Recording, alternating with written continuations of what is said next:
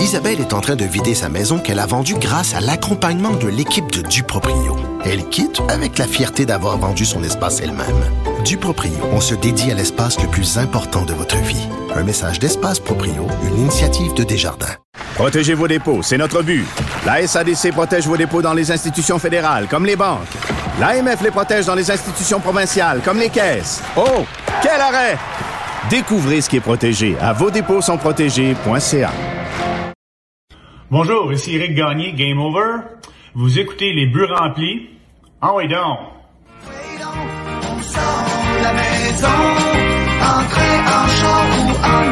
en way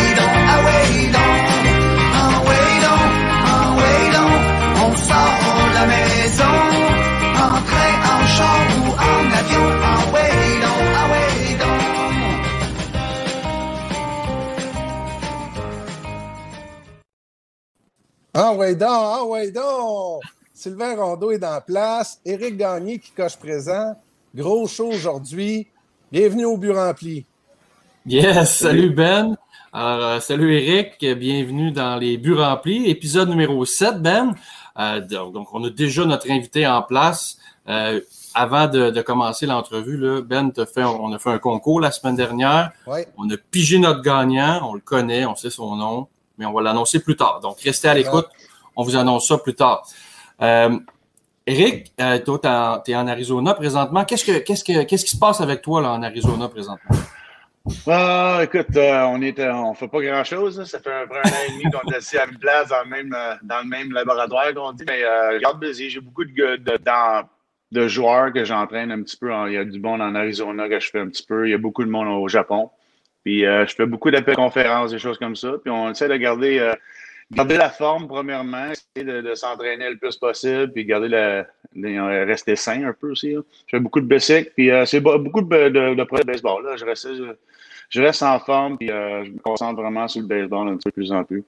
Éric, je vais commencer ça sur une note légère un peu. On a entendu l'intro, c'est une chanson de Bob Bissonnette. Puis Bob Bissonnette a aussi une chanson sur toi. Je voulais savoir si, euh, si, si tu avais déjà. Ben, certainement que tu as déjà entendu cette chanson-là, mais je sais pas, t'as mets-tu pour t'entraîner? Euh, tu sais, qu'est-ce que tu qu'est-ce que tu euh, qu'est-ce que tu penses de cette chanson-là qui, qui est écœurante?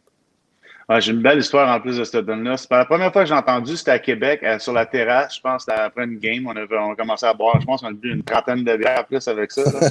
fait que, euh, on a eu vraiment du fun. euh, tu sais, je veux dire, euh, des nouvelles, que, des, des, des, bonnes, des souvenirs que j'ai avec lui, c'est vraiment incroyable. Il a fait rire le monde alentour de lui. Puis, euh, je pense qu'on avait, je me rappelle plus exactement, au début de la saison, quand je jouais avec les Capitales, on avait un, un, un party d'équipe qu'on a fait sur mon paintball à, à Repentigny. Puis euh, il était venu, il avait fait des chansons sur le bord du feu, c'était vraiment quelque chose de le fun. Puis il avait joué ma tune la, la deuxième fois, je pense que je l'ai entendu, ma première live, c'était vraiment quelque chose de spécial. Puis, Tu sais, c'est, c'est vraiment un honneur qu'il avait une, une tune sur moi. Puis euh, Ah on a ouais, eu vraiment de fun clair. avec lui. Quand on a des gorgées, on a pris en tabarnouche, je veux dire. La chanson est bonne, puis après 30 bières, elle est encore meilleure. Ah, c'est incroyable. Sylvain, Sylvain, as-tu un extrait de la chanson? Ben oui, j'ai un extrait, je vous passe ça. On ferme les lits, c'est terminé. Qui monte sa petite Éric Gagné avec ta balle. T'as déjà striké dans tes bouchettes. Et avec tes lunettes qui font peur, la victoire est signée. Game over. Hey, euh, Éric, j'ai fait des recherches là, pour, euh, avec la chanson. puis J'ai été voir si tu avais déjà striké Dante Bichette pour de vrai. OK? Puis euh, j'ai découvert que le 21 avril 2000 à Cincinnati, parce qu'il était plus au Colorado, il était Mhm. à Cincinnati. Tu l'as striké, mais il s'est rendu au premier but sur une balle passée. ça, je me rappelais pas, non. C'était Todd Hunley qui était en arrière du marbre. C'était qui? Todd Hunley qui était en arrière du Ah, marbre. OK. Ah, ouais. Ah, Puis, ouais. euh, la seule petite affaire que je suis pas sûr que c'est vrai, c'est que je pense qu'en 2000, tu n'avais pas encore ta barbichette. ça se peut bien. Peut-être un petit peu moins grand. grand. J'avais des plus gros, des gros joues aussi. J'avais un petit peu de baby fat sur le dos. Fait que Il y a fun. des Renault chez vous, mon Sly, hein? Ouais, ça travaille fort, je vous dirais. Mais Eric, euh, dis-moi donc, as-tu un retrait sur- au bâton ou un moment où tu, euh, que tu te rappelles le plus dans tes souvenirs? Moi, le plus beau moment, je pense que j'ai eu de, de toute ma carrière, c'était comme Barry Bonds. Je pense que tout le monde a vu une vidéo un petit peu comme Barry Bonds. Elle avait un petit peu une gageure. J'avais pas le droit de lancer un, un changement de vitesse qui était mon, mon gagne-pain, je pense. Puis, euh, écoute, c'est le plus gros moment parce que j'ai affronté, pour moi, dans ma, dans le meilleur joueur de baseball au monde.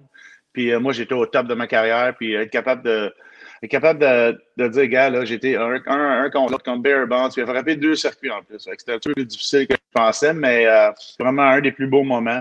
Puis, gagner la série mondiale, que moi, j'ai pas vraiment été bon, mais la chance de gagner la série mondiale, c'est vraiment un- c'est vraiment une chance incroyable parce que j'ai encore j'ai la bague. Écoute, c'est sûr j'ai de mauvais souvenirs quand je m'en sais, mais c'est vraiment quelque chose de fun. J'ai regardé euh, justement la vidéo hier de ton, euh, de ton euh, challenge avec Barry Bonds. C'était écœurant. Là. La, la deuxième prise, c'était une rapide à l'intérieur. C'était quel pitch, c'était quel pitch. Ouais. Puis, ah non, tout le monde était au bout de leur siège. C'était écœurant. Ouais. Dans, dans, Ouais, dans- C'était le fun parce qu'on avait fait une gageure justement au Japon. C'est ça, ça faisait deux ans quasiment de ça. Puis là, il m'a vu quand j'ai embarqué justement sur le monticule. Quand j'ai quand j'étais sur le monticule puis embarqué dans, dans la boîte pour frapper, il m'a regardé, il a fait un petit type de type de hack comme ça, ils m'ont dire OK, let's go, c'est un contre un. Puis euh, c'est pour ça que je pense que c'était vraiment le meilleur moment pour moi dans ma carrière parce que je savais que c'était le meilleur. Puis euh, on avait quasiment une petite gageure là-dessus, puis euh, il a gagné. le, deal, le deal, Sylvain, c'était que fallait qu'il y ait trois points d'avance, OK? Puis, Eric n'avait pas le droit d'utiliser sa changement de vitesse. Puis, euh, il s'était affronté deux fois en 2003, si je ne me trompe pas, mais euh, les conditions n'étaient pas réunies. Donc, ça a été jusqu'en 2004 où que, euh, il y a eu ce, euh, ce fameux match, puis ce fameux at-bat. C'était terminé par un circuit de Barry Bonds, mais après ça, tu avais fermé les livres, comme dit la chanson, puis les Dodgers l'avaient emporté 3-2. Mhm. Dans, dans, dans, dans, dans, dans- dans ma folle soirée sur Baseball Reference hier, je checkais un peu aussi les gars que tu avais affrontés puis contre qui tu avais eu beaucoup de succès. J'ai euh, vu que contre Ken Griffey Jr., là, tu avais pas mal de succès contre lui. Il y a eu un en 12, puis tu l'as striké Mhm. cinq fois. Est-ce que euh, ça fait partie de. Puis tu sais, je le sais que toi, tu as vécu ça, tu sais, fait que. Tu sais, pour, pour les joueurs, quand tu es dedans, tu c'est plus une affaire de journaliste, là, ça, qui, contre qui tu as du succès, tout ça. Mais je suis sûr que tu te rappelles que contre Ken Griffith, tu avais du succès contre lui.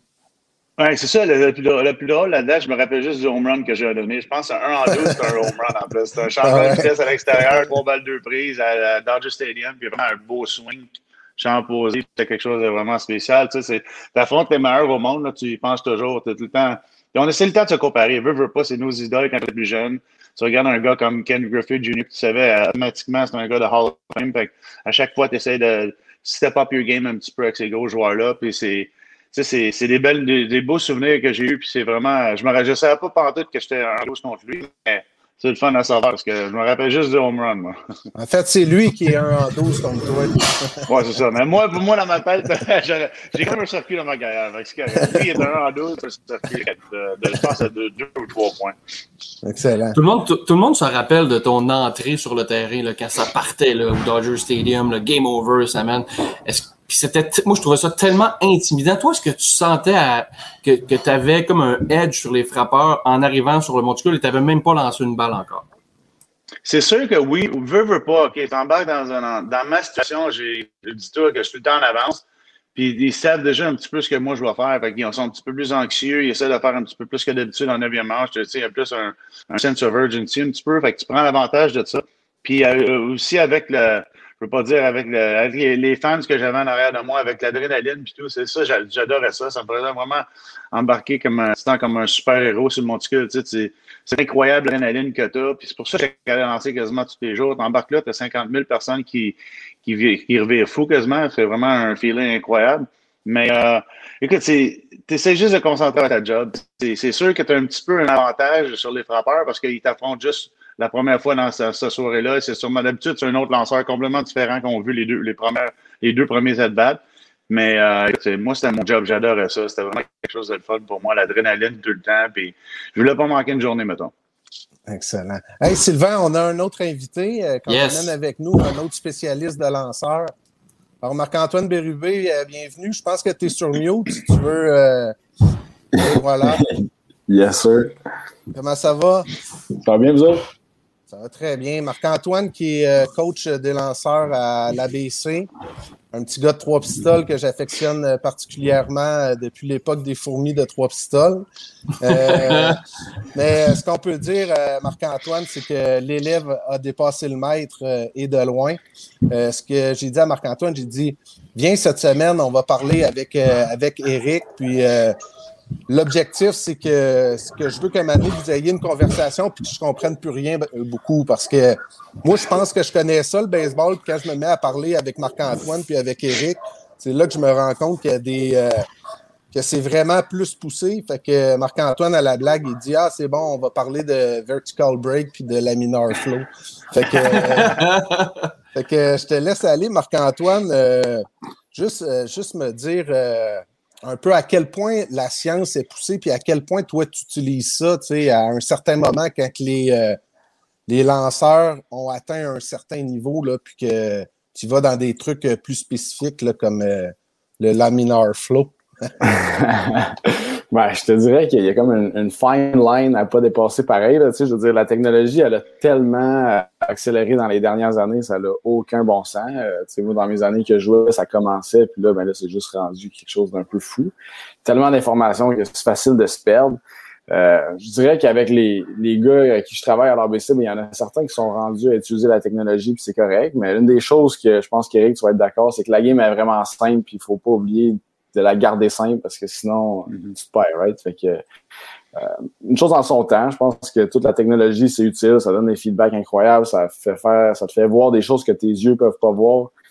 Il euh, faut juste l'utiliser bien comme il faut. Là, fait que, on établit des systèmes encore. Moi, j'apprends encore beaucoup avec ça. Je veux dire, je suis pas comme euh, c'est comme Eric avec des gars probablement qui travaillent des plus hauts niveaux, peut-être qu'il est capable d'en utiliser un peu plus, tu sais, puis euh, peut-être plus accès à la plus grosse technologie encore. Là. Il me semble qu'il y a une coupe d'affaires euh, chez vous qui sont pas Mais non, clairement, c'est C'est une belle affaire, il faut juste faire attention, même si c'est super nice.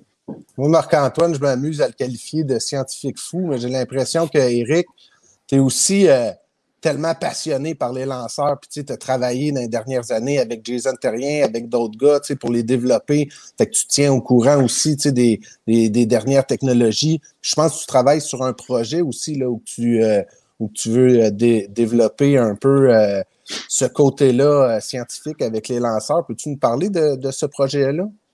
Oui, mais écoute, premièrement, on parle de, technologie. Moi, mon but dans la technologie, c'est vraiment d'utiliser les bonnes technologies avec les bons joueurs que tu as besoin. Parce que c'est important de. Tu sais, il y, a tellement de technologies, comme qu'il disait, c'est. Tu peux en prendre une ou prendre une autre. Il n'y a pas vraiment de bonne ou de mauvaise. Je pense que c'est la façon que tu l'utilises. Pour moi, l'important là-dedans, c'est vraiment de se concentrer sur qu'est-ce que le lanceur est capable de faire. Puis le projet, moi, que je veux faire, c'est vraiment d'avoir un, quasiment une place universelle que tous les joueurs de high school, tous les joueurs de, de, de partout dans le monde, ils ont une place que tout rentrer leur data, leur, leurs vidéos, les choses comme ça, toute une place qu'ils sont capables de se faire voir parce que c'est pas tout le monde qui sont capables de te voir. Par exemple, comme tu joues en France, en France, il n'y a vraiment pas de scout, mais il y a quand même du bon talent ou tu vas en Europe partout, mais tu n'es pas capable de te faire voir. moi, mon but, c'est vraiment d'avoir un, pas universel à 100%, mais être capable de, de, pouvoir te présenter. Tu sais, mon nom, c'est Eric Gagné, je viens de, je viens de Mascouche Beach, puis je, suis capable de, me faire voir sur, sur, mon site, montrer que je suis capable de lancer des choses comme ça. Mais quand on parlait de technologie, je pense que c'est ça le plus, le plus fun en technologie, c'est vraiment d'avoir la chance de, te comparer aux autres. La chance, un gars, un gars, mais un exemple j'enseigne majeur, mais voir mon, mon, mon, spin rate, voir mon vertical break, voir, voir, toutes les choses comme ça, puis le comparer avec un gars de 15 ans, 16 ans, 17 ans, 18 ans, puis voir c'est où la différence, puis c'est quoi, qu'est-ce que tu peux t'améliorer. Pour moi, l'important, c'est pas vraiment de, savoir, euh, OK, il faut que vraiment lancer comme Eric Gagné ou comme euh, quelqu'un Kershaw. C'est juste de voir, exemple, c'est de les comparer un petit peu. Mais euh, qu'est-ce qu'il disait, Marc-Antoine, c'est vraiment important de savoir que comment tu l'utilises, puis combien tu l'utilises, parce qu'il y a beaucoup de joueurs qui n'ont pas besoin de ça. C'est vraiment quand même, il faut que tu sentes ta balle dans tes doigts, il faut vraiment que tu lances de ta façon. Puis je pense pour, pour moi, pour les coachs, c'est quelque chose qui m'aide qui, m'aide énormément parce que tu peux voir des choses. Moi, je vois beaucoup de choses quand un, jeune lance, mais le voir, puis montrer, puis faire OK, gars, ton spin rate est ça, ou ton, ton axe est un petit peu différent de ce que tu pensais. Mais là, ça peut aider, puis ça peut à place de lancer 50, 50 60 lancers pour savoir le bon feeling, mais tu peux en lancer 5, 6 ou une dizaine. Là, ça t'économise 40 lancers de, pour ton bas parce que veux, veux pas le bas, ça, va exploser un moment donné. Tu ne peux pas lancer jusqu'à la fin de ta vie. Moi, j'aimerais ça faire ça, mais c'est ça qui aide un petit peu. Ça fait juste un, short, un, petit peu un shortcut un peu pour, euh, pour l'apprentissage pour les joueurs. Puis pour les coachs. Est-ce qu'il y a, est-ce qu'il y a une, une statistique, là, je il y en a d'innombrables statistiques au niveau des lanceurs. Est-ce qu'il y en a une qui, qui retient votre attention, que peut-être le, le, commun des mortels qui suit le baseball euh, est peut-être moins à l'aise à connaître ça, mais que vous, pour vous, là, c'est, c'est des chiffres vraiment importants et on attarde une attention à ça? Moi, écoute, c'est, pour moi, en tant que lanceur, qu'est-ce que j'aime voir, c'est les. le- le- moi, j'adore les, contacts. La, force du contact, pour moi, c'est important. Parce que surtout un gars qui lance des sinkers, parce qu'il y a beaucoup de monde qui dit ah, vélocité, vélocité ou les, les rétro-bâtons. Mais je pense que c'est vraiment le contact. Le plus de contact possible, c'est important d'avoir le plus de contact. Puis la, la vélocité de chaque contact. Pour moi, c'est important. Ça veut donne une bonne idée si, mettons, tu, un- mettons, tu, peux, euh, tu peux accorder euh, 400 points, puis c'est des bons chanceux ou les balles frappées dans les trous. Ça, c'est, ça, ça arrive, c'est pas, c'est pas, un, problème. C'est juste que beaucoup de monde qui se concentre juste sur la vélocité, ils se concentre juste sur euh, spin rate, des choses comme ça. Spin rate, c'est bon, mais si c'est un bon spin rate, la balle va juste être plus loin si tu prêt à la lancer ce que tu veux. Je pense que c'est important de savoir c'est quoi que ça veut dire les, les, les statistiques, puis les prendre pour qu'est-ce qu'ils sont. C'est juste des chiffres. Il y a beaucoup de choses au baseball qui c'est pas noir et blanc. C'est vraiment gris. Il y a beaucoup de, de, de choses que tu essaies de faire que tu vas faire avec un joueur, que tu fais la même affaire qu'un autre, puis c'est complètement différent. Je pense que c'est ça qui est important, avoir des bons coachs comme, euh, comme qu'on a à pour l'instant, de savoir la différence, d'utiliser les technologies ou les statistiques d'une bonne façon. Le spin rate, Eric, c'est vraiment euh, la, la, la rotation de la balle, euh, combien qu'elle en fait avant simple. de se rendre au marbre, dans le fond. Exactement. C'est juste de voir la balle, combien de rotation qu'elle fait avant qu'elle s'en au marbre. Puis dans le temps, on appelait ça, on dirait la balle a monté un petit peu, un peu giddy up sa fastball. C'est la même chose. C'est juste que, tu sais, les, c'est un petit peu, mais les, les, les anciens coachs, les plus vieux, on avait notre, un langage de baseball, mais là, qu'est-ce qu'ils font? La seule différence, c'est qu'ils mettent des chiffres sur le langage. Mhm. Je pense que c'est ça la différence. Je pense que c'est ça le plus important de savoir. C'est il n'y a rien qui a changé dans le game. Pas, on, on- les, les chiffres, c'est juste qu'ils mettent des chiffres à la place de dire des, des émotions un petit peu en tant que mot. C'est ça, ça la seule différence. Moi, la façon comme moi je parlais, moi, Marc-Antoine, on, Marc-Antoine, on peut parler de baseball, jamais utiliser un chiffre, mais parler exactement de la même, même, de même statistique sans dire le- les chiffres. Écoute, on parlait de- dans le temps, c'est giddy up, lance à l'intérieur, lance en haut, des choses comme ça. À cette ils vont dire des chiffres, euh, euh, le spin rate, le bird break, toutes les choses comme ça. C'est important, c'est le fun à voir parce que là, au moins, on sait qu'est-ce qu'on parle quand on dit qu'il giddy up, mais c'est la même chose. Je pense que les nouveaux, la nouvelle, euh, les nouveaux coachs qui s'en viennent un petit peu, c'est juste sur le data, c'est le fun d'avoir des gars qui ont joué, puis qui comprennent le data en même temps. Ça fait un beau mélange ensemble. Marc-Antoine, toi, c'est euh, quoi la, l'espèce, la donnée que tu trouves euh, Ben, très importante pense- ces temps-ci? Là, je sais que tu tripes pas mal sur le laminar flow, là, ces temps-ci. je veux juste, je veux juste Ça, je l'entends. Je l'entends, le laminar flow. Ça, je sais. Ben, on pourrait aller dans les trucs de Laminar Flow, mais en fait, c'est juste que là, tu parles de quand même. euh, c'est de, la- de la grosse physique avancée. là. Mhm. C'est, euh, je c'est pas. euh, donné, tu vas te perdre là mais en fait, la grosse affaire avec ça, regarde, je suis pas encore tout euh, 100% là-dessus, là, mais dans le fond, c'est que quand on regarde, mettons, avec un là, le- il y a le spin rate qui va amener un certain vertical break ou un horizontal break en fonction de l'axe puis le RPM que tu as à balle. Puis ça, ça fait en sorte que ta balle, elle va bouger d'une certaine façon mais il y a aussi la façon que l'air, la densité de l'air, le vent, whatever, qui va amener du mouvement à balle aussi. Fait que c'est pas juste le spin qui amène du mouvement, c'est tout l'environnement autour. Fait qu'avec le laminar flow, que comme ben, c'est Driveline qui ont amené ça beaucoup, de ce que j'en ai compris. C'est que dans le fond, crime, il y a un moyen d'utiliser un flow qui est turbulent d'un bord, puis un flow qui est laminar, dans le fond, c'est des, lignes droites où est-ce que le vent s'en va comme bien comme faut. Ça fait une zone de turbulence d'un bord, une zone d'air droite d'un bord, puis ça crée genre une super two-seam. Mais ça, là, tu sais, comme Eric, tu disais, c'est, c'est- les affaires sont pareilles puis sont different. Ben, tu regardes des vidéos de Greg Maddox dans le temps, ou moins je- la, la fastball inside de Barry Bonds, que, contre Barry Bonds que tu as lancé, Eric, là. C'est, c'est 100% laminar flow. Mais là, à Star, ils ont mis un Ouais. terme, puis là, à Star, à chaque fois que tu vois un gars qui lance une fastball inside au gaucher qui tombe sur la inner, inner half de la strike zone, ben là, ah, laminar flow. Ben, c'est bon. Simple. La prochaine fois qu'on Ah, t'invite, Marc-Antoine, je vais inviter un chroniqueur météo en même temps, tu sais, pour euh, les zones de turbulence, de dépression, avec le petit graphique et tout, là. Ouais. Ça va être Mais magique. ça, c'est c'est vrai, c'est le fun parce que c'est le fun parce que c'est important. Puis en plus, qu'est-ce qui est important, qu'est-ce qu'il dit, c'est euh, c'est l'environnement. Tu sais, tu peux lancer le même lancer à, Murphy, tu veux lancer le même lancer à- en Floride ou en, euh, au Colorado, c'est complètement différent comme lancer. Là, parce que il existe pas au Colorado qu'il existe en Floride. Je pense que c'est ça l'important de savoir, parce que c'est, bon d'avoir des, bons termes comme ça, des nouvelles statistiques, mais quand tu sais quand, tu sais quand l'utiliser, la raison pourquoi, c'est ça le plus important là-dedans.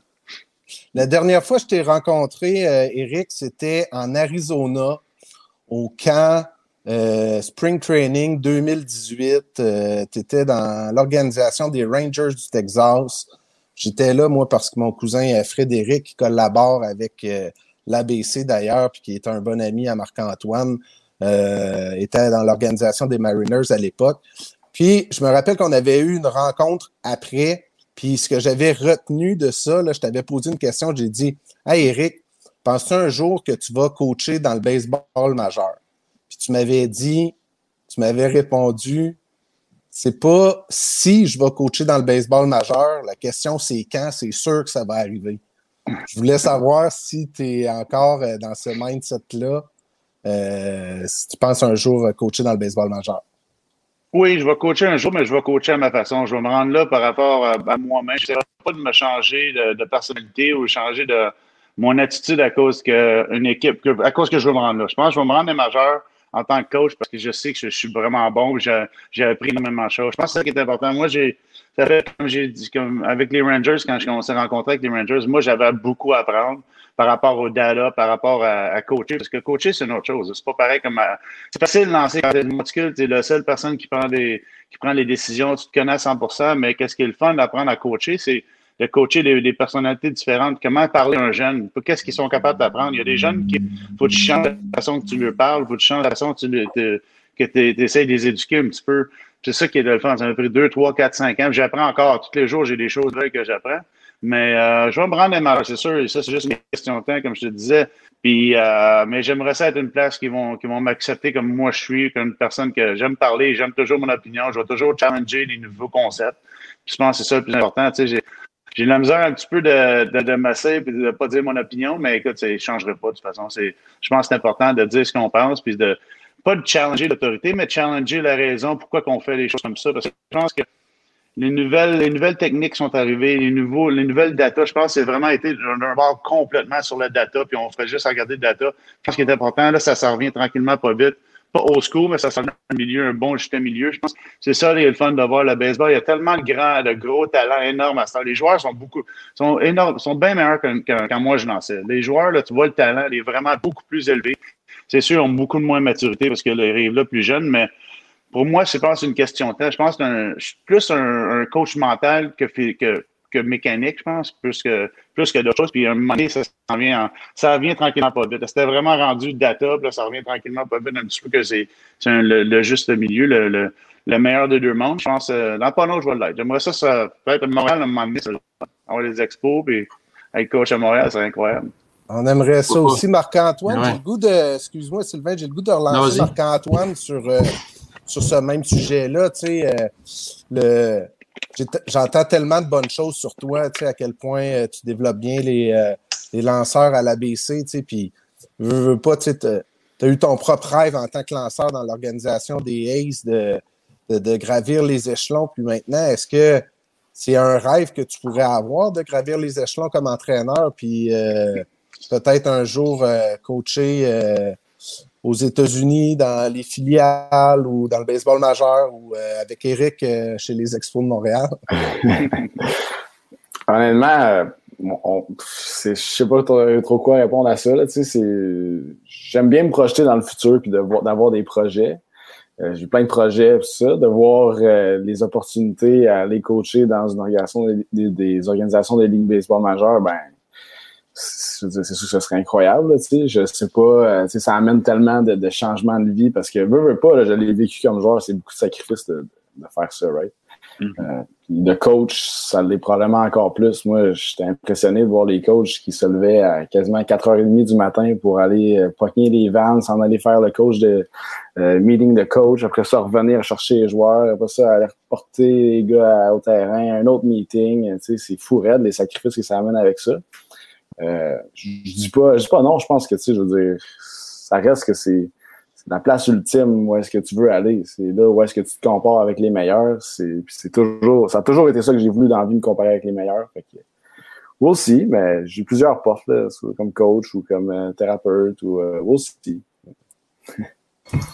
Moi, j'ai une question parce que, bon, vous, êtes les, vous avez euh, été les deux lanceurs, vous êtes impliqués avec des lanceurs. Et moi, je trouve que présentement, euh, il y a beaucoup, beaucoup d'opérations Tommy John. Je trouve que c'est, de plus en plus, il y en a. Et ça, à tous les niveaux. C'est pas juste au baseball majeur. On entend des histoires de jeunes au secondaire qui demandent de voir l'opération pour euh, augmenter leur puissance. Vous, comment vous voyez ça? Est-ce que c'est rendu un fléau dans le baseball, ça, le- la fameuse opération Tom John qui a fait la reconstruction du ligament euh, intérieur là, dans le coude? Ben, Eric, tu l'as eu, je pense que. OK. J'allais dire faut y aller parce que c'est toi qui l'as vécu. Mais tu sais, je veux dire, je pense que c'est une, une réalité euh, quand même triste, mais en même temps, quand tu, quand tu regardes. Euh, ben, tu souhaites pas ça à personne, dans le sens, mais il y a quand même une majorité de. Il y a du succès énorme avec les, les opérations Tommy John. C'est quand même quelque chose que tu souhaites pas à cause que, un, il y a des risques, mais de deux, c'est que ça t'amène loin du terrain qui te coupe de ton développement. Euh, je pense qu'il y a beaucoup de jeunes qui voient ça comme étant pas si pire aussi parce que tu compares les statistiques avec les gars qui sont dans les ligues euh, mineures ou les ligues majeures qui ont accès à justement les soins de santé qui sont les meilleurs, puis que aussi ils font ça un peu euh, avec le incentive d'avoir de l'argent, on s'entend. Il y en a qui vont faire la même chose quand ils vont arriver au high school ou au collège à cause que bon, il faut qu'ils poussent parce qu'il y a un bonus de signature qui est associé à ça.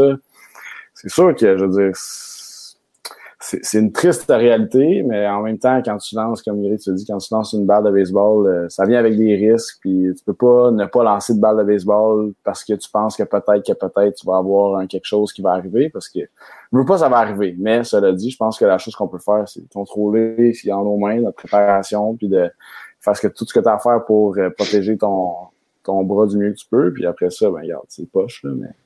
On dirait qu'il y en a- sport. on dirait qu'il y en a plus qu'avant. C'est-tu euh, parce que justement, le- les gars lancent plus fort? Euh, Qu'est-ce qui est arrivé, euh, Eric, tu crois? Ben écoute, dans dis-toi que dans le temps, on s'entraînait pas autant. L'entraînement est rendu beaucoup plus intense. On lance beaucoup plus souvent. Les jeunes lancent quasiment juste du baseball à l'année longue. Je pense aussi qu'il faut vraiment donner un, un petit peu de break aux jeunes. Les jeunes n'ont pas le temps de donner un break. Je pense qu'ils ils pensent s'il manque un tournoi là ou ils ne jouent pas l'année au complet, des choses comme ça. Moi, je ne jouais pas l'année au complet. J'ai j'ai joué 40 games par année quasiment maximum. C'est sûr que c'était pas idéal, mais je pense que les jeunes beaucoup trop avec l'entraînement qu'ils ont. On a beaucoup de pression de, de- euh, on parle de driveline, des choses comme ça. Quand ils sont jeunes et ils ne comprennent pas, tu sais, driveline, c'est vraiment bon. Il y a des bonnes choses en driveline, mais si tu ne le fais pas comme il faut, tu exposes code. J'ai vu, j'ai vu beaucoup de jeunes faire des erreurs comme ça. Moi, j'ai été chez coaché, puis comme tu dis, je pense que c'est une, c'est une pandémie. C'est vraiment un moment donné, faut que tu te dises, OK, c'est assez. Puis les jeunes pensent qu'ils vont lancer plus fort aussi. Je pense que c'est un petit peu. Ils disent, Ah, on va le faire tout de suite, on va lancer plus fort. Mais la- l'affaire, c'est que tu ne lances pas plus fort. C'est juste que tu as un nouveau ligament. Tu te concentres à 100 à, sur, ton, ta réhabilitation. Je pense que si tu, fais une réhabilitation avant de te blesser, penser que, que comme tu serais blessé, tu fais la même chose avant, tu te concentres vraiment à renforcer ton bras, puis les muscles alentours, des choses comme ça, puis tu donnes un, bon repos à ton bras. Je pense que c'est ça le plus important. Puis au Québec, on regarde ça, je trouve que moi, j'ai été chanceux, j'ai eu une opération, ça m'a pris un an et demi, j'ai été chanceux, je suis revenu comme il faut, mais regarde, Jason Terrien est encore, est encore blessé, ça fait ça fera longtemps qu'il essaie de, revenir. C'est dangereux de prendre une opération, il n'y a rien de garanti. C'est juste que c'est rendu que l'entraînement l'entraînement un petit, peu, un petit peu plus intense, euh, en plus à lancer des plus pesantes, des choses comme ça. Les jeunes sont beaucoup plus jeunes, ils jouent beaucoup de baseball, ils lancent beaucoup de balles, ils essaient de se prouver un petit peu plus que dans le temps. Je pense que c'est ça un petit peu le problème, mais Écoute, c'est comme tu dis, c'est faut juste faire un ajustement, soit des, des entraînements ou des ajustements, donner des, plus de repos aux jeunes, des choses comme ça, ou juste de vraiment, des- à la place de donner un entraînement par rapport à tous les jeunes, donner un, un entraînement par jeune, puis vraiment se dédier à un, un entraînement par jeune pour être sûr que c'est made pour le joueur. Je pense que c'est ça le plus important. C'est là, là, que c'est je vous important de relance s'entourer des. excuse, je, je te, je te- je te laisse aller, Ben, mais l'important de s'entourer des bonnes personnes aussi là-dedans. Tu sais, je veux dire, des Là, gars je vous relance parce que je veux vécu. être sûr de bien comprendre. Là, là vous me dites que il y a des kids qui sont pas encore blessés, que les autres ils se disent Ouais, je pense que mon ligament pourrait lâcher bientôt. Fait que je fais l'opération avant d'être blessé. Mhm. Même des parents, je pense, j'ai vu des parents dire que ah, regarde, tu vas lancer plus fort, on le fait ça. Tu sais, c'est important de penser, là, les parents poussent les jeunes beaucoup plus que les jeunes se poussent eux autres Je pense que les jeunes à 15-16 ans, ils veulent s'amuser, jouer au baseball. Je pense que c'est le plus important. On a une grosse. Je pense que les jeunes à 16, 17, 18 ans, quand ils sont pas fait de fleurs, avoir encore le temps des heures, il faut faire ça, ça, ça, ça, il faut jouer à l'année longue. Je pense que les besoin de backup un petit peu, laisser les jeunes jouer. Puis quand t'es bon, écoute, je me suis fait, me suis fait repêcher. Moi, j'étais un gars de mascouche, j'avais trois scouts dans le temps. Je me suis fait voir. Tu vas te faire voir si t'es bon. Si c'est un bon potentiel, tu es capable d'avancer, puis tu es capable de faire, ils vont le voir à quelque part. C'est juste de pas pousser trop.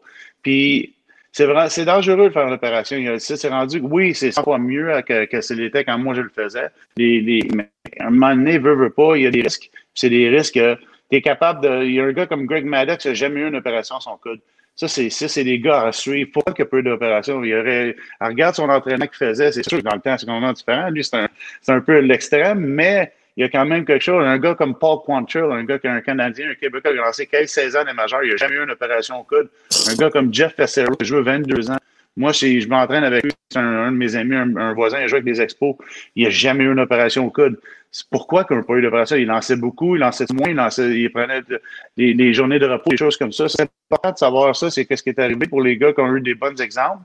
C'est sûr qu'ils vont avoir des blessures. On ne se cachera pas. Là. On lance une, une, balle de baseball, c'est pas naturel. Il va y avoir des niaiseries qu'on fait, des, mauvais mouvements pratique, des choses comme ça, ça va arriver. C'est juste que là, c'est rendu un petit peu plus que les jeunes pensent qu'ils vont revenir tout de suite, ils vont lancer plus fort. Ça, c'est pas vrai. Ça, ça c'est un mythe. C'est pas vrai du tout. La raison pourquoi on lance plus fort, parce qu'on se concentre à la réhabilitation vraiment à 100% à, se, à se renforcer. Je pense que c'est ça. Si on passerait à la place d'une réhab, une prevention rehab, une prevention de se blesser, puis s'entraîner la même chose qu'ils font. Un gars comme Carl et Marc-Antoine, c'est ça qui le fun du monde comme ça, à l'entourer des jeunes ils, connaissent exactement c'est quoi un bon entraînement, un mauvais entraînement.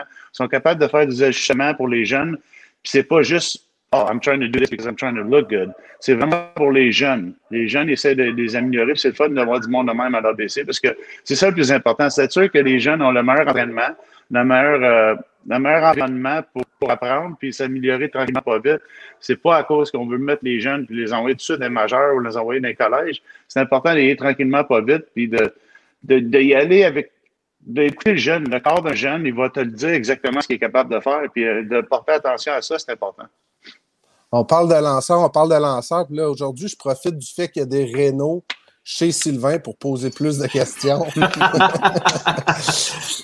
puis je vais prêcher pour ma paroisse, puis je veux qu'on parle un peu de catcher. Euh, je suis curieux de savoir, Eric, euh, c'est qui le meilleur catcher, tu penses, ou le top 3 des catchers que tu as eu dans ta carrière, puis peut-être euh, le plus mauvais, si tu as le goût d'aller là, puis pourquoi. Mais euh, puis Marc-Antoine, en même temps, j'ai le goût de savoir justement, tu sais, avec toutes les techniques que tu développes avec les lanceurs, c'est tellement important aussi que les, les, catchers soient allumés là-dessus, là, parce que, je veux dire, à un moment donné, euh, c'est bien beau le laminar flow puis le vertical break, mais le catcher, il faut qu'il appogne la balle. Bon point. C'est qui qui va en premier? Là, je, vais, y aller vite, vite. On va faire ça vite parce que dirait que je parle tout le temps. Mais je parle, le meilleur catcher que moi j'ai eu, c'est Cody Ross, qui me connaissait personnellement. Puis c'était vraiment un gars qui était vraiment euh, impliqué dans chaque décision de lancer. il savait exactement, il me connaissait moi. Il savait ce que moi j'avais besoin de faire, ce que moi je voulais faire, mes intentions.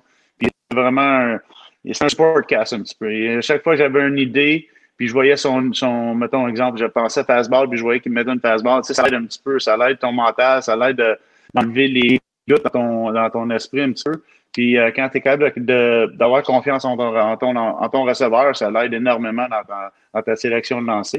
Puis euh, écoute, le moins bon, c'est niaiseux à dire, là, mais il est dans le Hall of Fame, c'est euh, Mike Piazza. ah ouais, hein? Il m'a catché deux bon fois les mineurs. Oui, il était fort au bâton, mais il allait Il était grand, il était gros, c'est dur un petit peu de descendre comme il était. Puis il avait, il avait des mains, euh, des mains de ciment, on va dire. mais c'est un bon Jack. Marc-Antoine, euh, c'est quoi l'importance d'un bon catcher? Ben, je pense que, comme tu dis, Eric, ben, là, tu disais que lui, il avait vraiment des mains de béton, là, mais l'impression de lancer à un mur de béton, là, ah, ça, c'est la pire affaire comme lanceur. C'est terrible.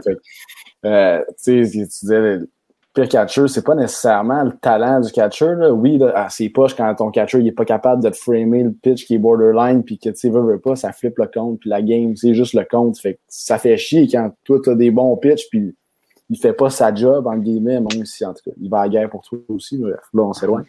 Mais le point étant que c'est d'avoir une relation avec ton catcher, puis c'est une des choses qu'on qu'on inculque beaucoup. Puis euh, je pense que c'est ça, c'est de pas lancer avec un mur de briques. Puis que, comment qu'on fait pour être sur la même page justement avec ton catcher? Ben, c'est ben de un, d'être body body, puis de savoir bon ben c'est quoi euh, son film préféré ou whatever, euh, c'est qu'est-ce qu'il aime faire après avant une game. Bon, ça c'est hors baseball, mais d'apprendre à, se connaître. Tu sais.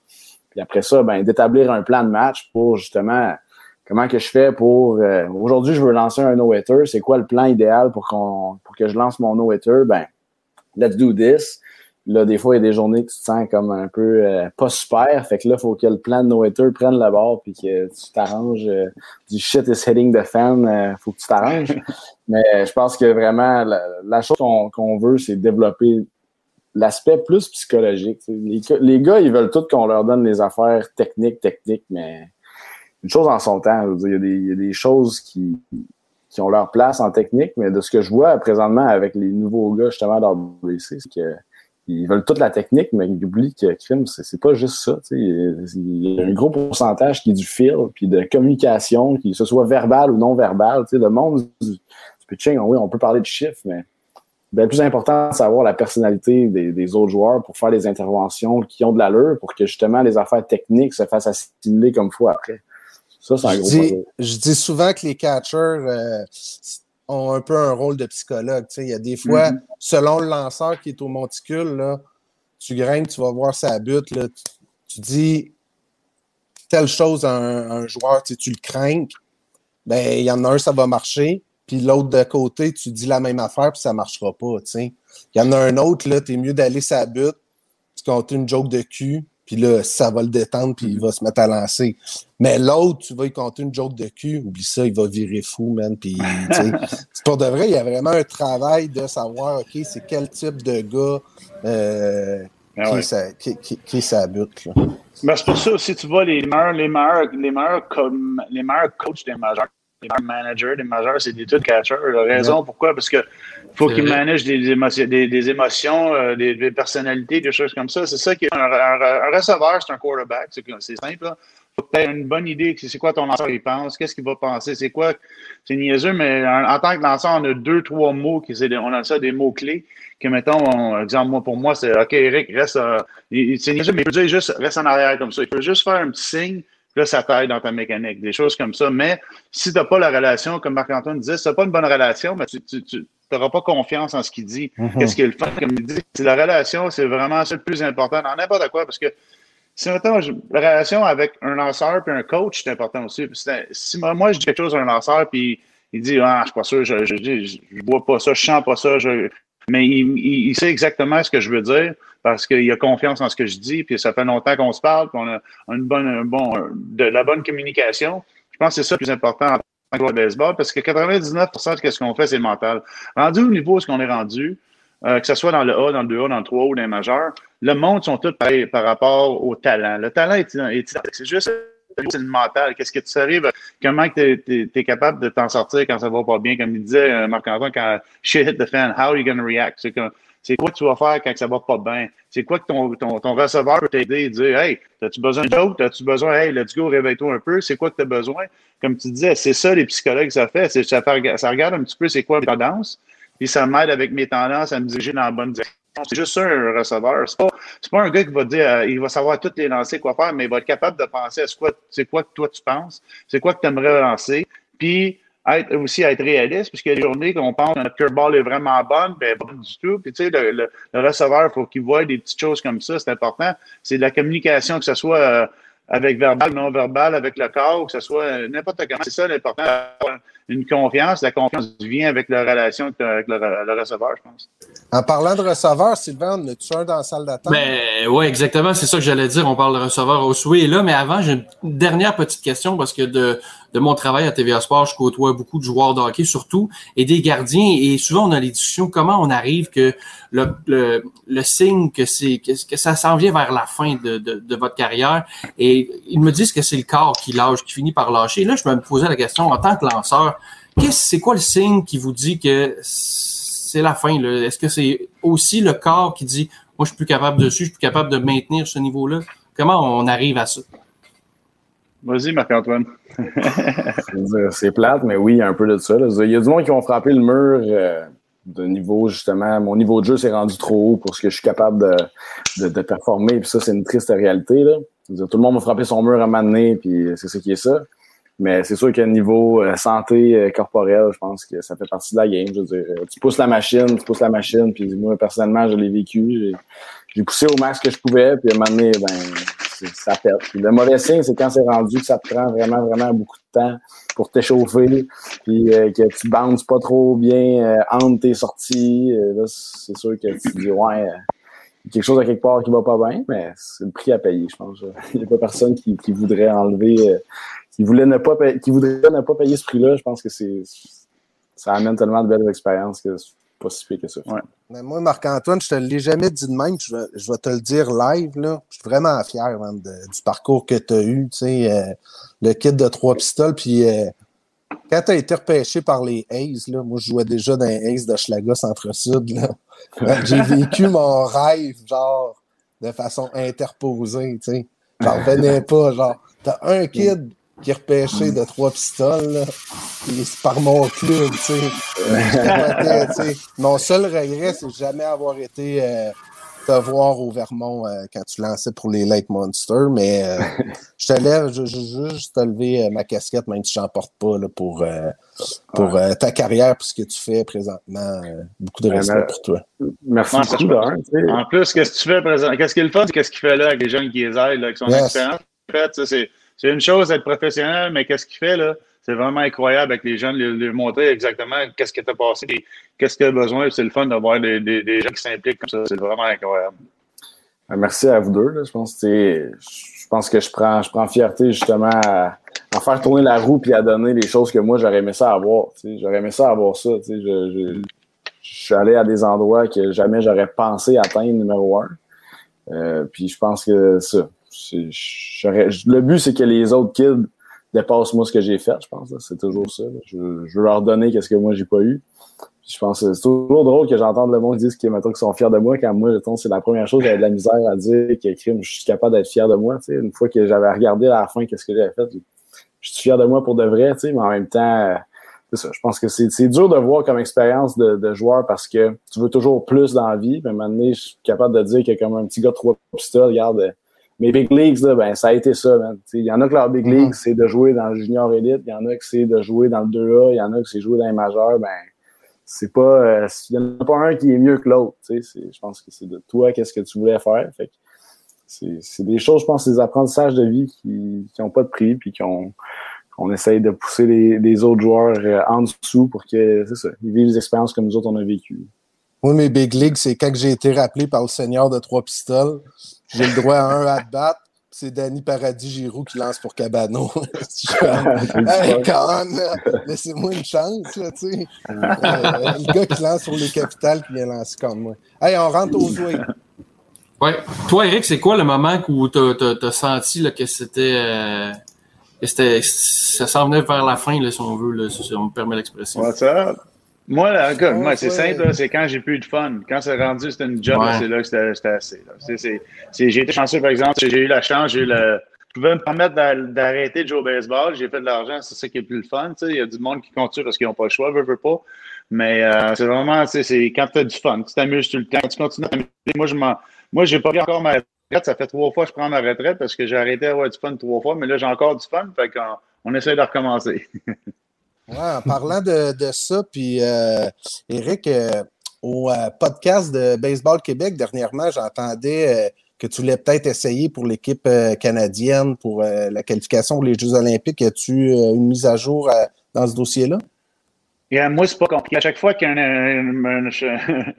un, tournoi international, WBC ou soit les Olympiques, je vois tout le temps dans, ma tête, je peux lancer. Que, je continue à lancer, écoute, ça, serait le fun. Euh, au pire, je serais joueur entraîneur ou juste un entraîneur, ce serait le fun.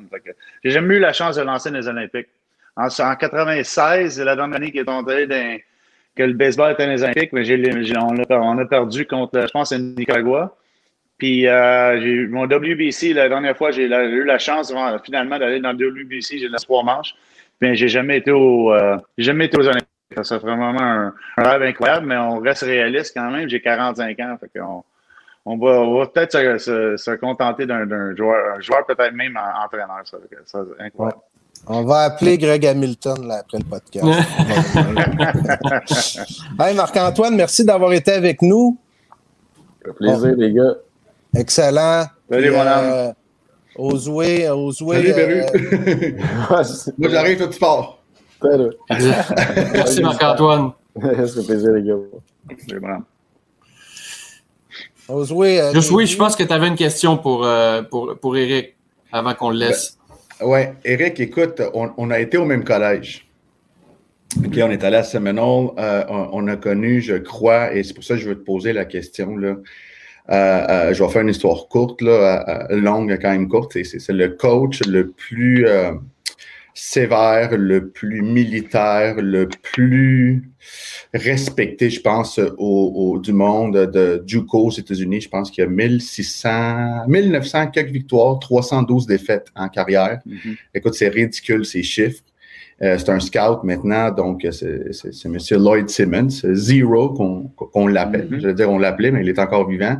Donc, Eric, moi, je veux savoir là, à quel point que Seminole a joué un rôle euh, dans ta carrière, et pas nécessairement juste comme joueur de baseball, mais comme personne, parce que moi, sincèrement, les gars, ça a été, ça a été vraiment le point tournant de ma vie, parce que j'ai vécu des, des, des choses là-bas que, euh, écoute, j'ai- des, euh, j'ai des situations qui m'arrivent dans la vie de tous les jours, là, puis je me dis, OK, ça peut pas être pire que Seminole, donc ça m'aide à me sortir. Des... Non, mais sincèrement, ça m'aide à me sortir des choses dans la vie, et même à ce jour, que je suis comme, OK, non, c'est impossible que ça soit pire que moi, que mon coach me fasse enlever mes, mes pantalons de game et mon jersey pour rouler dans le champ parce qu'on avait battu une équipe deux fois, mais la deuxième fois, on les a pas assez battus par beaucoup de points. Mhm.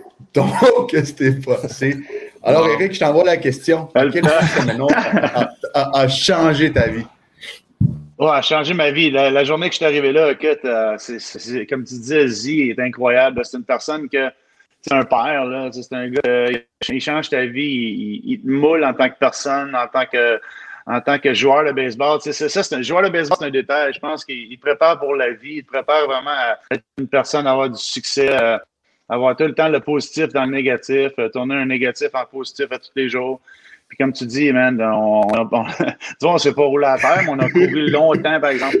On était en dessous de la pluie, on a couru un trois heures de pluie parce qu'on avait, je pense qu'on avait, on avait même pas perdu. On- le JV avait annulé. Je pense qu'on avait pas gagné par 6-7 points. On n'a pas eu run rule.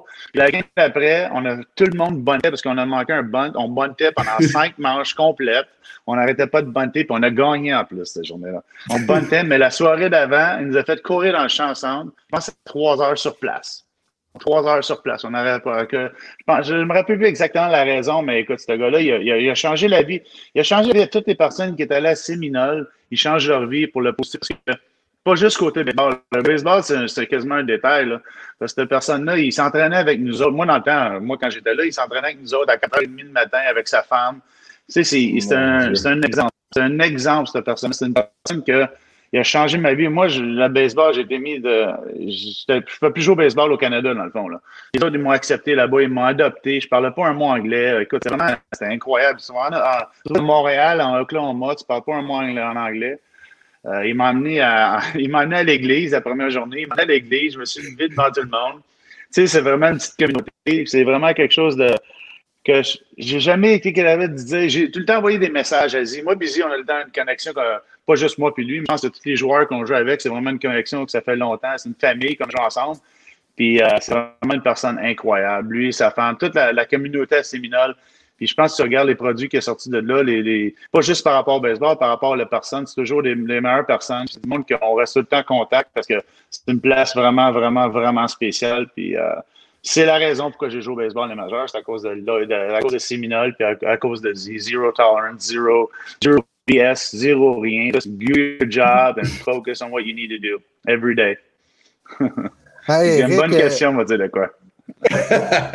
Eric, tu es vraiment généreux avec nous. Merci d'être là puis de, de rester. Euh, écoute, moi, moi si, si ça te va pour toi, tu peux rester avec nous euh, pour la chronique de Osway. Tu sais, Osway, en plus, ton sujet, c'est Pujols et les Dodgers. Mais Eric, euh, sens-toi bien à l'aise si. euh, si euh, J'ai rien d'autre à faire. J'ai un autre 10 minutes certain. Un 5 Excellent. minutes, correct. Ça me fait plaisir. Euh, Excellent, on te Ça va garde. être parfait, ça. Euh, on y va-tu avec la toune aujourd'hui ou on a un invité puis on se garde une gêne? Ben non, on y va. Oh non! C'est aujourd'hui pour tous les amis qui ont répondu à l'appel de Jésus. Ouais, donc, jouer la chronique. Moi, moi j'adore que tu le fasses tout le temps. Ah, Ben écoute, les gars, aujourd'hui, aujourd'hui, je veux vous parler d'Albert Pujols parce que, bon, on le sait que ça a été un choc euh, dans le baseball majeur. Euh, J'avais. euh, je ne pensais pas qu'une équipe de la nationale euh, pouvait, euh, pouvait se permettre d'aller chercher Albert Pujols, mais écoute, les Dodgers qui sont vraiment là, anéantis par les blessures, on le sait qu'ils ont connu un départ incroyable. Le monde parlait même qu'il allait avoir comme 130 victoires dans l'année puis aller battre tout le record du monde. Et on a vu ce que le baseball peut faire. Et Eric peut en parler très bien. Tu peux avoir la meilleure équipe au monde. Il faut que tu travailles fort à tous les jours. Tu peux pas juste te permettre de t'asseoir un petit peu sur, euh, euh, sur ton talent. Eh bien, je pense que Pujols, euh, c'est une signature euh, très intelligente de la part des Dodgers parce que il va amener, premièrement, il va amener du leadership. Euh, c'est quelqu'un, euh, j'en parlais un, petit peu la, semaine dernière, que euh, à chaque fois que, quand j'étais avec les Jays, qu'on jouait contre les Angels, tous les joueurs des Jays s'en allaient voir Pujols. C'est un gars respecté partout dans la ligue.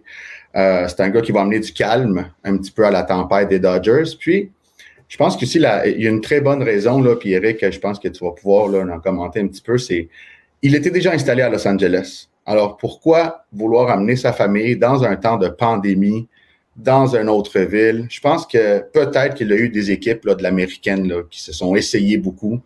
Mais je pense que les Dodgers, c'est un choix logique, pas seulement pour les Dodgers, mais aussi pour Pujols, là, avec sa famille, en espérant là, que justement les autres équipes maintenant puissent lui faire un petit peu là, des hommages lorsqu'il va dans les autres terrains pour les dernières fois, parce que si on compare les chiffres d'Albert Pujols, là, ses dix premières années là, avec les Cards, là, ils ont montré ça justement cette semaine avec les chiffres de Pujols, avec de euh, Mike Trout, que tout le monde parle comme c'était le meilleur joueur. Puis écoutez, euh, Pujols, il y a une- quand même une longueur d'avance sur lui. Alors, euh, je pense que euh, euh, ça va être euh, une bonne signature. Puis en plus, hier, justement, Seager, ils ont annoncé qu'il y avait la main fracturée. Donc, euh, je pense que ça va faire du bien là, aux Dodgers. Eric, as-tu encore une partie de ton cœur qui est avec euh, les Dodgers, évidemment, avec toute euh, l'histoire que tu as eue avec cette équipe-là? Puis, euh, qu'est-ce que tu penses de l'ajout de, du bon vieux Albert? Once a Dodger, always a Dodger. Hein? Tu bleed blue, écoute, ça ne changera pas, ça ne changera jamais. C'est mon, équipe euh, qui m'ont adopté, qui m'a fait grandir, qui m'a a raison que je, on de Séminole, mais j'ai été chanceux. J'ai fait, fait partie de- des Dodgers, j'ai fait partie de Séminole, j'ai fait partie des, des, euh, des Boston Red Sox. C'est des équipes incroyables, mais avec Albert, je pense que la raison, pour vraiment, la raison, c'est c'est un gars, c'est un professionnel il sait comment gagner. Euh, il va aider les jeunes, il paniquera pas, comme tu disais. Euh, c'est vraiment incroyable. C'est un move, c'est un move class, un class act incro- incroyable des, des Dodgers parce que oui, ils ont besoin de lui, mais je pense que Albert, c'est un petit peu. Euh, ça finit avec les Angels, il s'en va juste à côté. Ouais. Je pense que, euh, je pense que c'est un peu, euh, je veux pas dire un FU de Angels, mais je pense que c'est un bon move des Dodgers. Je te dire de quoi, parce que je me rappelle dans le temps, ils disaient This is our town. And, euh, dans le temps, ils ont, ils ont changé même leur nom, les Los Angeles Angels Anaheim, juste pour dire un petit peu, hey, on est meilleur que les Dodgers. Là, je pense que c'est un petit peu un reverse, un petit peu. Ils changent un petit peu de bord avec Albert qui s'en vient dans, dans le parage, puis il va faire, euh, il va faire son- comme tu disais, peut-être sa dernière, sa dernière tournée. Mais euh, je pense qu'ils veulent gagner une série mondiale. Puis ils voient exactement ce que ce qu'Albert amène en tant que joueur, en tant que personne, en tant que en tant que leader. C'est un leader qui, comme on parlait de famille, c'est une personne qui a fait énormément de choses dans, dans, dans, pas juste sur le terrain de baseball. On parle de sa fille puis sa femme. il s'est impliqué dans énormément de bons, euh, des, des organismes incroyables. Mais euh, c'est un gars qui veut gagner. Il, il il, voulait pas partir. Il n'a pas fini. Je pense que c'est fun d'avoir un gars qui a, un chip on his shoulder. He wants to prove that he can still do it. Je pense pour lui, c'est important de, de continuer ça. Avec les Dodgers, il y a un, tellement un bon support cast là-bas. Ils n'ont pas besoin de lui qui soit un Albert Pujols de v'là 10 ans. Il a juste besoin d'un gars qui va se présenter dans, à tous les jours, qui va être positif, qui va donner un bon exemple aux jeunes, puis de ne pas paniquer. Je pense que c'est ça la valeur de Albert Pujols, puis il va l'amener à tous les jours. C'est ça c'est ça de voir une équipe gagnante quand les Dodgers, qui ont gagné l'année passée, ils veulent gagner chaque année. Ils vont faire ce qu'ils ont besoin de faire pour gagner. Puis c'est ça qui est. Les fans, vraiment, ça fait longtemps qu'ils ont besoin de ça. Parce que ça fait longtemps qu'ils n'avaient pas gagné. Depuis 88, on n'avait pas gagné. Puis il y a des, il y a des, il y a des, il y a il y a eu des équipes qui ont dit, moyen, c'est c'est bizarre que les Dodgers n'ont pas des meilleures équipes. On devrait gagner pas mal plus souvent que ça. Mais là, ils le font. Là, puis je pense qu'ils ont prouvé aux fans, puis ils ont prouvé au baseball qu'ils sont prêts à faire n'importe quoi pour gagner.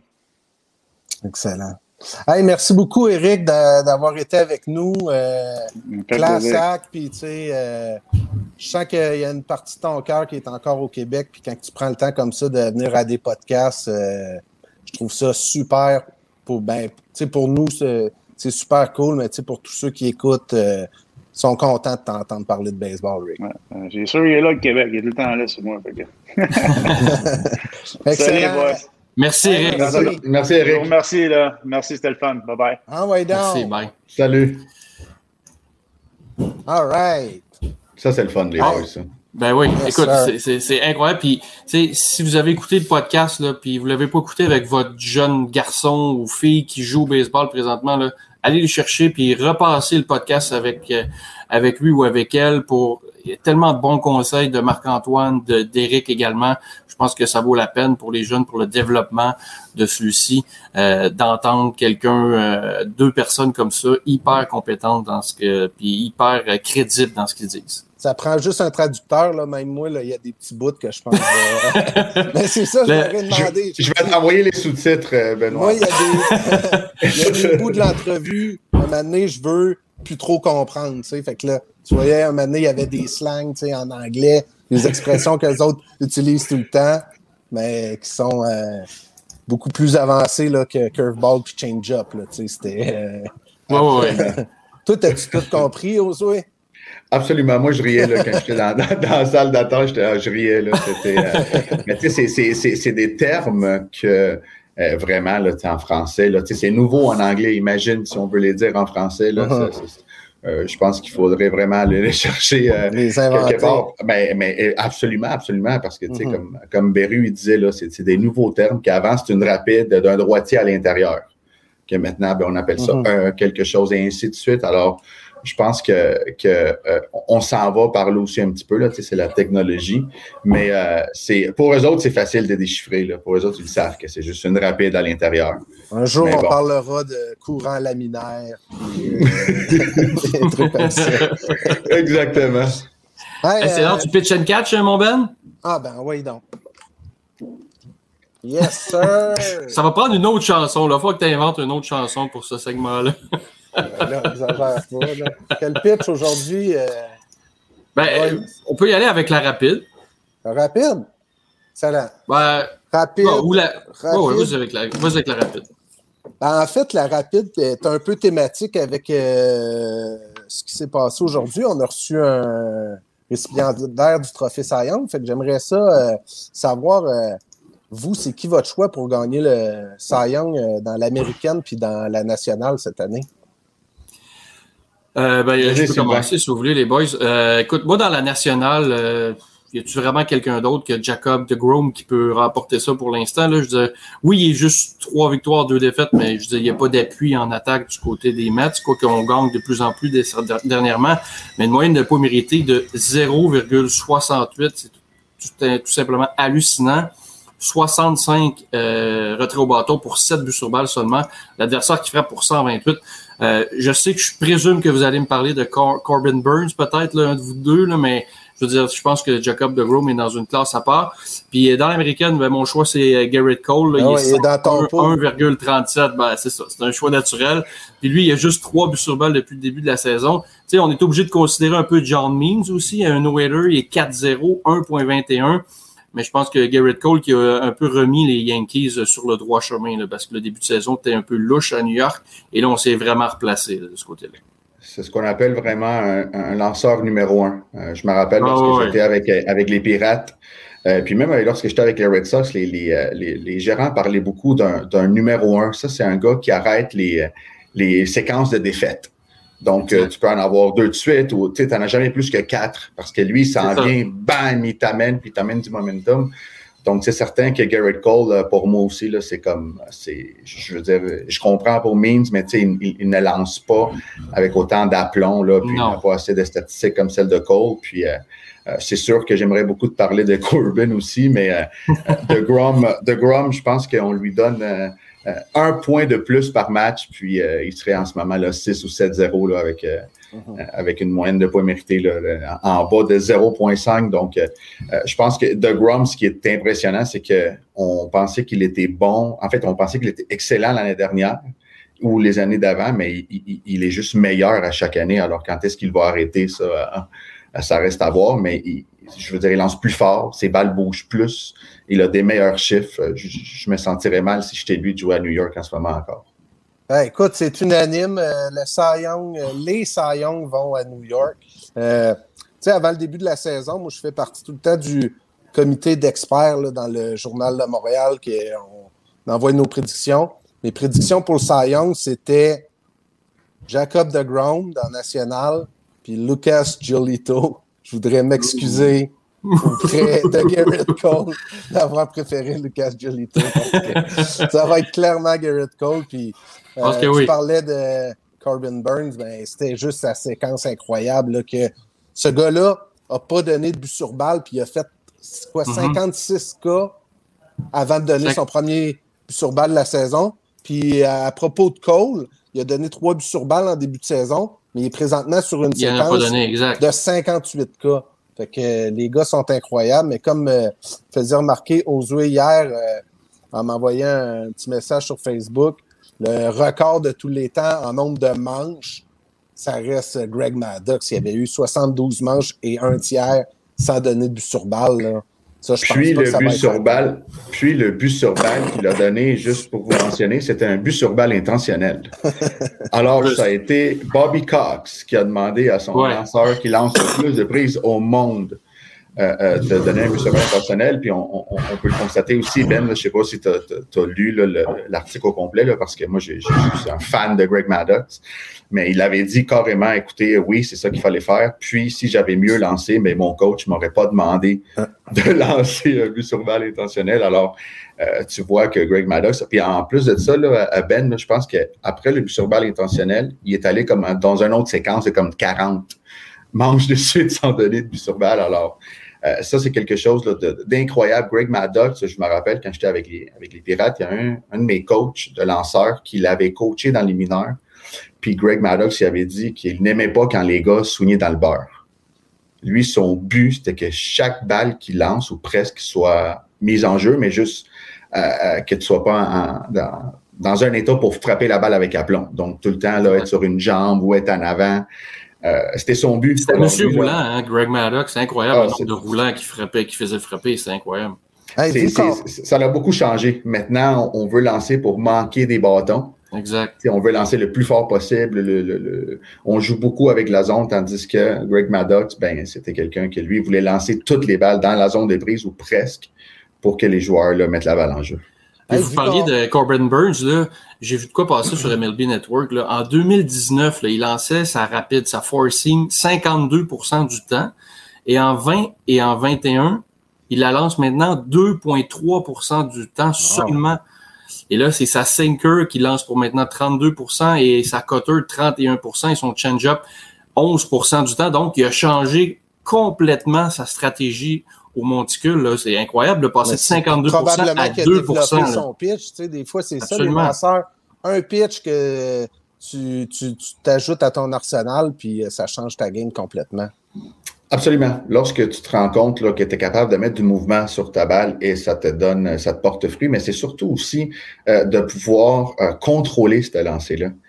si tu es capable de le contrôler et, et- et justement le pouvoir le lancer sur n'importe quel euh, compte, mais euh, tu deviens vraiment là, tu sais, parce que lorsque tu es au bat, si tu es au bâton, puis tu le sais que le lanceur peut te lancer une cutter, une sinker ou une balle courbe pour des prises à n'importe quel compte, mais tu as une chance sur trois, une chance sur quatre de savoir ce qui s'en vient.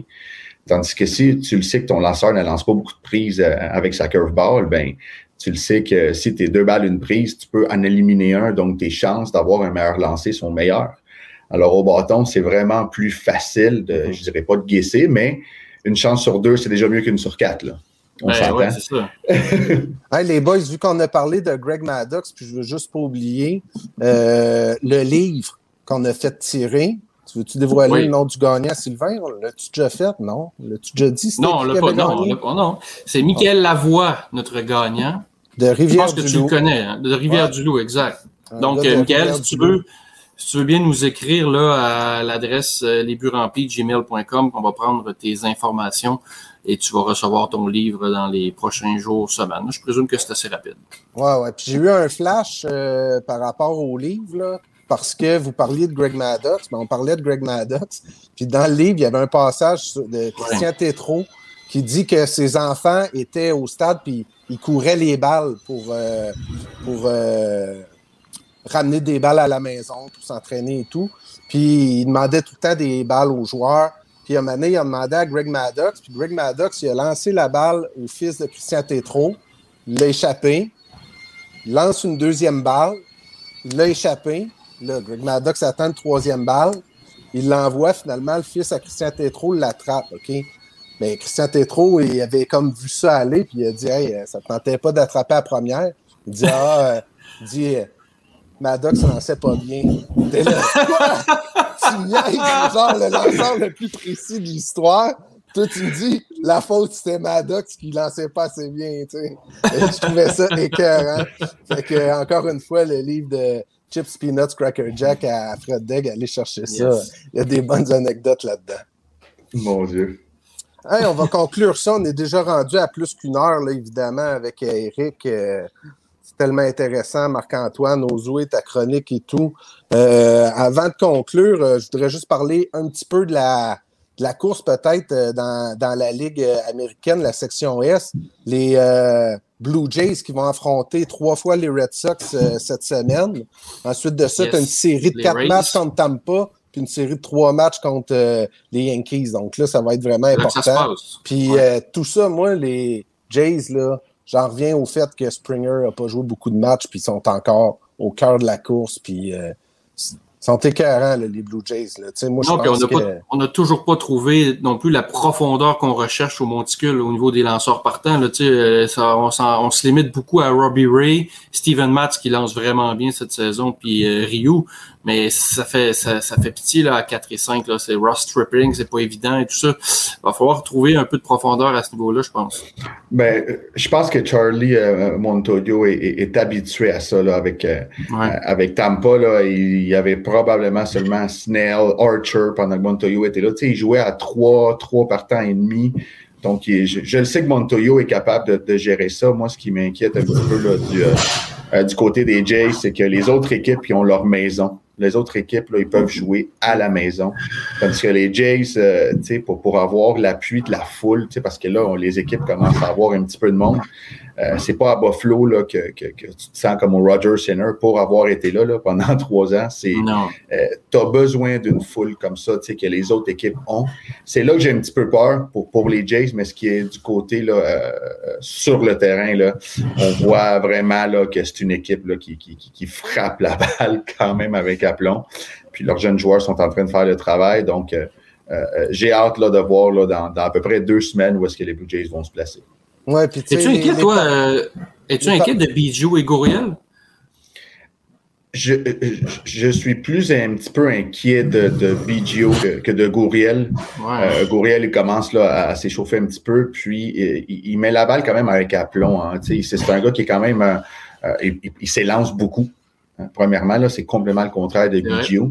Biggio. Donc, euh, Biggio, là, s'il ne se rend pas sur les buts, là, euh, c'est pas un gars qui va frapper 300. Donc, euh, c'est un peu plus Biggio là, qui, qui, qui m'inquiète. De là, la raison pourquoi je suis content d'aller d'avoir Simeon. Puis euh, Espinal Ouais. aussi qui fait un bon travail. Espinal qui- Ouais. qui, joue très bien. Puis c'est un gars qui en défensive, il est vraiment meilleur que. Euh, donc, euh, de, de ce côté-là, je ne suis, pas- je suis pas tellement inquiet pour les Blue Jays. Ce qui a été très bon pour les Blue Jays depuis le début de la saison, là, peut-être moins, je pense qu'il y a deux matchs à moins bien été, mais les releveurs, là, ils viennent tellement Ouais, ouais. compenser pour le fait que on- les, les releveurs sont souvent dans l'ongle, mais tu euh, Chatwood Ouais. puis euh, Romano euh, est Ouais, puis t'as incroyable. Meriwether qui est toujours pas revenu en Exact, plus. là, exact. euh, ouais. Yes. Hey, écoutez, euh, moi, avant de finir ça, le dernier point, puis ça, ça vient tout le temps avec ma fin, là. C'est euh, cette semaine, là, Drew Robinson. Drew, ben oui. entendu parler de Drew Robinson aux Wepelé? Le gars a déjà joué Drew Robinson. Le gars a de- déjà joué C'est 100 incroyable. matchs dans le baseball majeur. 95 avec les Rangers, puis 5 avec les Cards. L'année dernière, fait une tentative de suicide avec un fusil, perd son œil. Et de retour au jeu cette semaine dans l'organisation euh, des Giants de San Francisco, niveau 3A, a frappé un circuit, a dit merci à ses parents qui étaient dans la foule.